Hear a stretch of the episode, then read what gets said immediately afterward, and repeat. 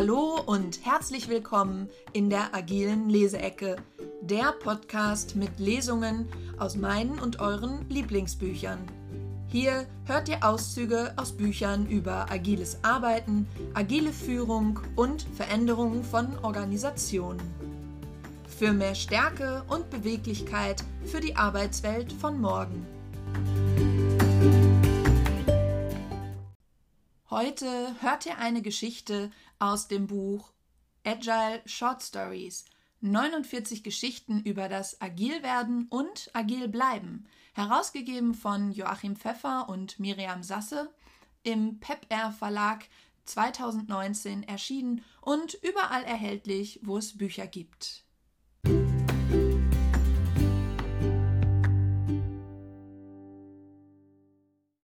New Work Lösung oder Problem.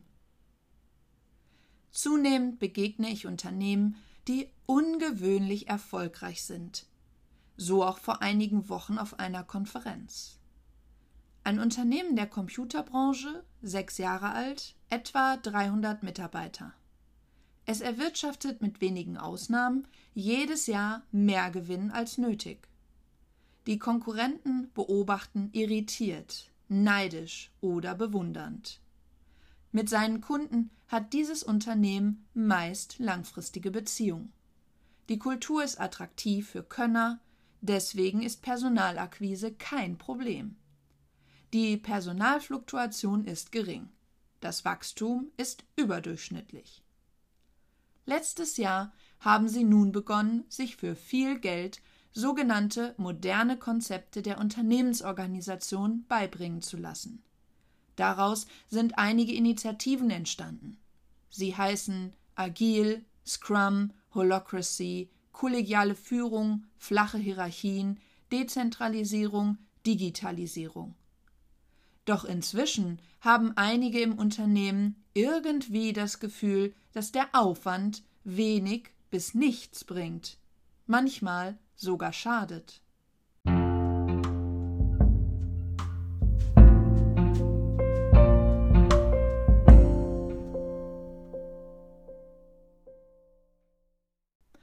Nach einem Vortrag werde ich von Mitarbeitern dieses Unternehmens nach meiner Meinung zu ihren Aktivitäten gefragt. Wie immer frage ich zurück Warum macht ihr das alles? Ihr seid doch schon besser als alle eure Konkurrenten. Antwort Bisher haben wir nur vor uns hingewurschtelt. Unser Erfolg war reine Glückssache. In Zukunft wollen wir eine professionelle Basis schaffen.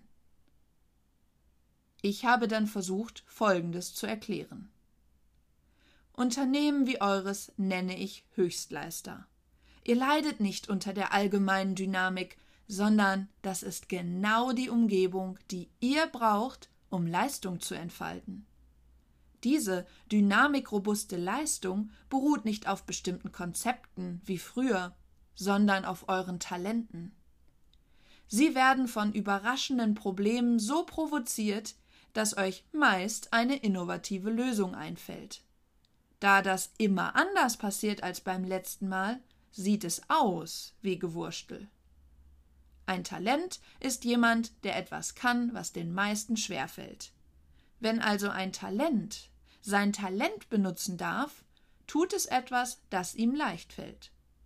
Weil die Leistung nicht mit zermürbender Anstrengung verbunden ist, wird sie nicht bemerkt und bleibt, besonders für das Talent, unsichtbar. Euer Unternehmen arbeitet talentorientiert. Deshalb seid ihr der Meinung, dass euer Erfolg unverdient ist. Ihr habt ein schlechtes Gewissen, weil ihr keinen ordentlichen Grund für euren Erfolg angeben könnt. Also macht ihr, was alle machen.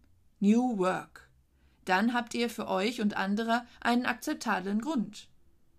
Wie viele Unternehmen teilt ihr inzwischen aber den Verdacht, dass es sich bei den New Work-Aktivitäten um mehr oder weniger unterhaltsame Übungen auf der sogenannten Vorderbühne handelt.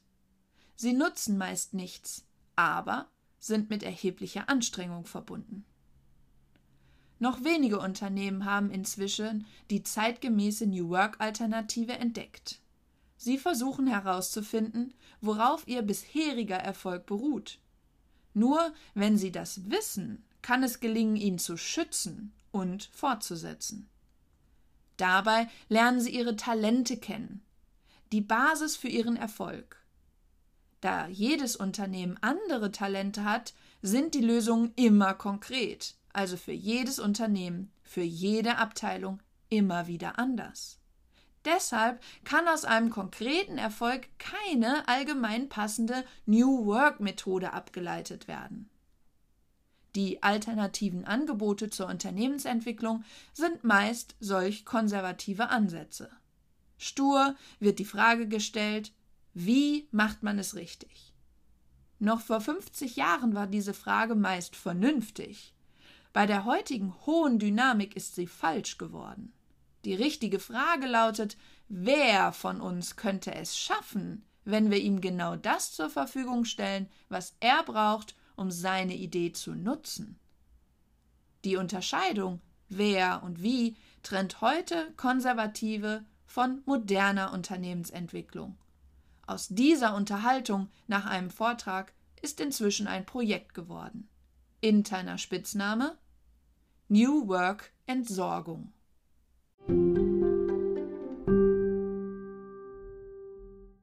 Über den Autor Dr. Gerhard Wohland, Physiker, lernender Berater und Leiter des Instituts für dynamikrobuste Organisation.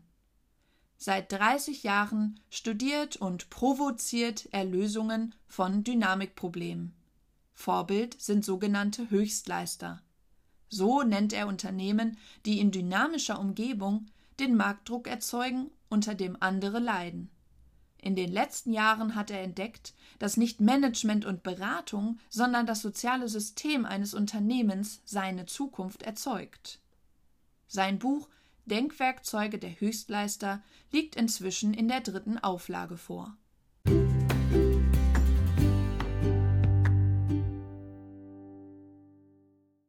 Es folgt ein Auszug aus dem Buch Denkwerkzeuge der Höchstleister. Warum dynamikrobuste Unternehmen Marktdruck erzeugen. Von Gerhard Wohland und Matthias Wiemeyer vom Institut für dynamikrobuste Höchstleistung erschienen im Unibuchverlag Lüneburg 2012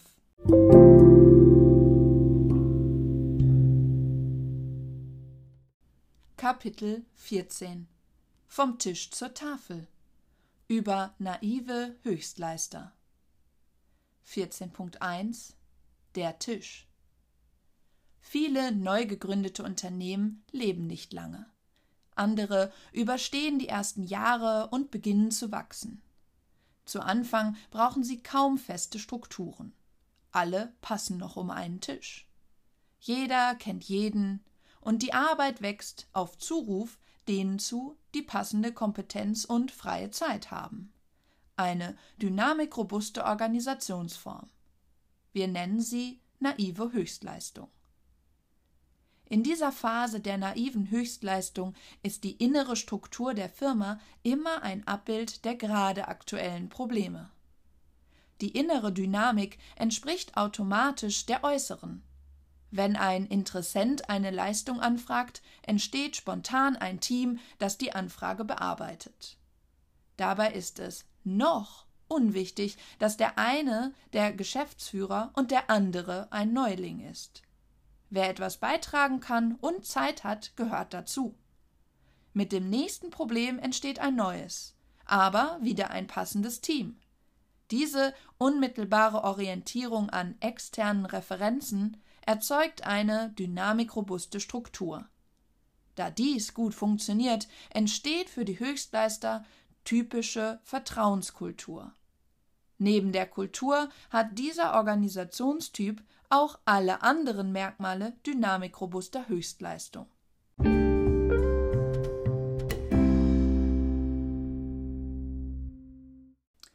Vierzehn Die Tafel mit zunehmender Größe können sich nicht mehr alle an allen Gesprächen beteiligen. Das wäre zu umständlich. Die Kommunikation differenziert sich aus. Es bilden sich Gruppen, die immer wieder ähnliche Probleme lösen. Innerhalb dieser Nester ist Kommunikation leichter. Mit der Zeit entwickeln sie ihren eigenen Stil und eine Identität. Wir machen das so. Wenn jetzt alle zusammenkommen, braucht es viel Platz. Wer etwas zu sagen hat, muss ans Glas klopfen, um sich Gehör zu verschaffen. Aus dem Tisch ist eine Tafel geworden. Mit der Ausdifferenzierung entsteht das Problem, die verschiedenen Teile zu koppeln. Die vielen Entscheidungen, die jetzt gleichzeitig, aber nicht mehr gemeinsam getroffen werden, brauchen einen Bezug zueinander, sonst droht Chaos. Gute Laune und Kollegialität reichen nicht mehr. Die Phase der naiven Höchstleistung erreicht ihre Grenze. Wie weiter?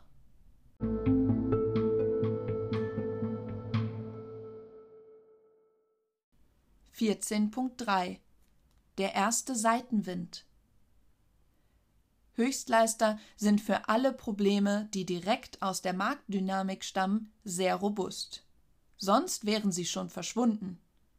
Für alles andere aber sind sie wenig trainiert und deshalb besonders empfindlich, zum Beispiel für die schleichende Auftrennung in Zentrum und Peripherie.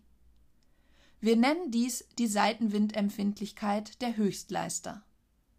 Wenn Höchstleister abstürzen, was regelmäßig vorkommt, ist es meist die Wirkung von Seitenwind. Ob Höchstleister oder nicht, in dynamischer Umgebung wird jedes Unternehmen früher oder später in Zentrum und Peripherie zerlegt. Auch beim naiven Höchstleister finden sich die Nester in einem dieser beiden Lager wieder.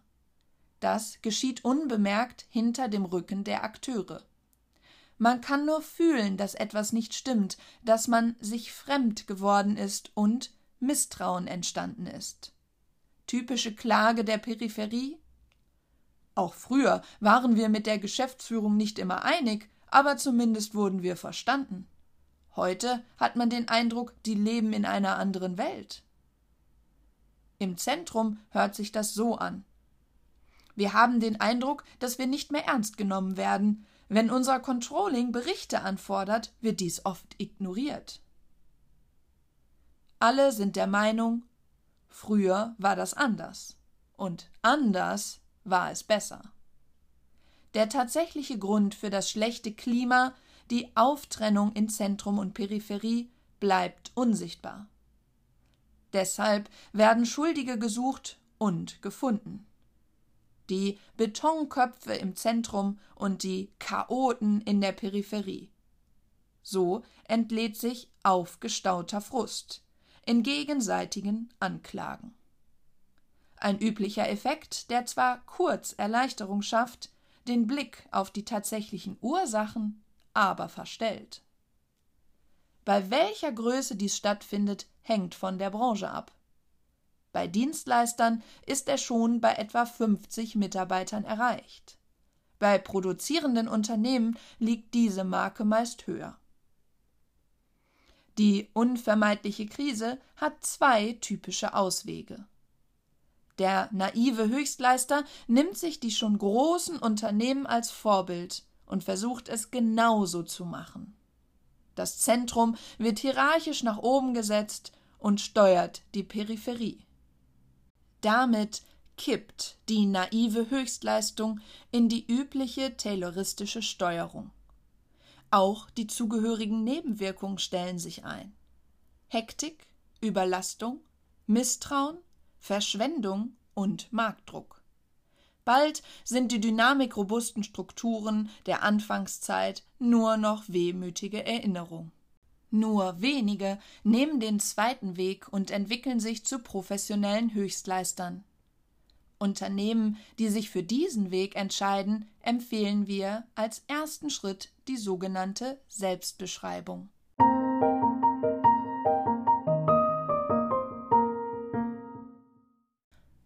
14.4 Selbstbeschreibung Seitenwinde gibt es viele. Eine Fusion mit einem tayloristischen Unternehmen zum Beispiel. Die gut gemeinte Hilfe der Konzernmutter für ihre Höchstleisterinseln.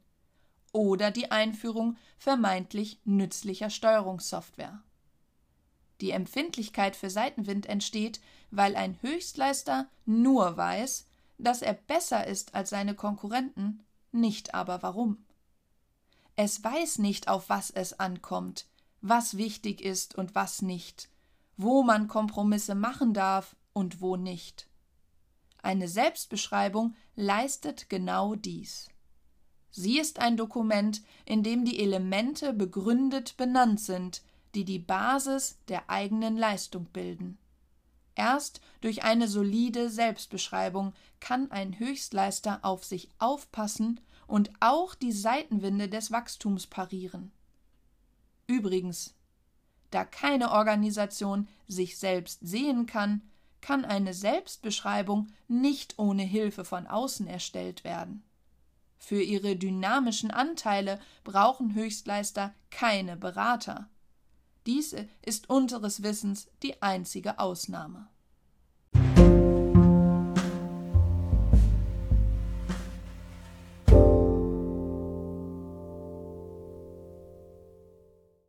Vierzehn Punkt fünf Resümee Wenn neu gegründete Unternehmen überleben, ist die naive Höchstleistung ein unausbleiblicher Effekt der Marktdynamik. Ohne bewusstes Zutun verschwindet die Höchstleistung aber wieder und wird durch tayloristische Strukturen verdrängt. Noch selten gelingt der Übergang zu professioneller Höchstleistung. Der erste Schritt ist, die Seitenwindempfindlichkeit durch eine Selbstbeschreibung zu verringern.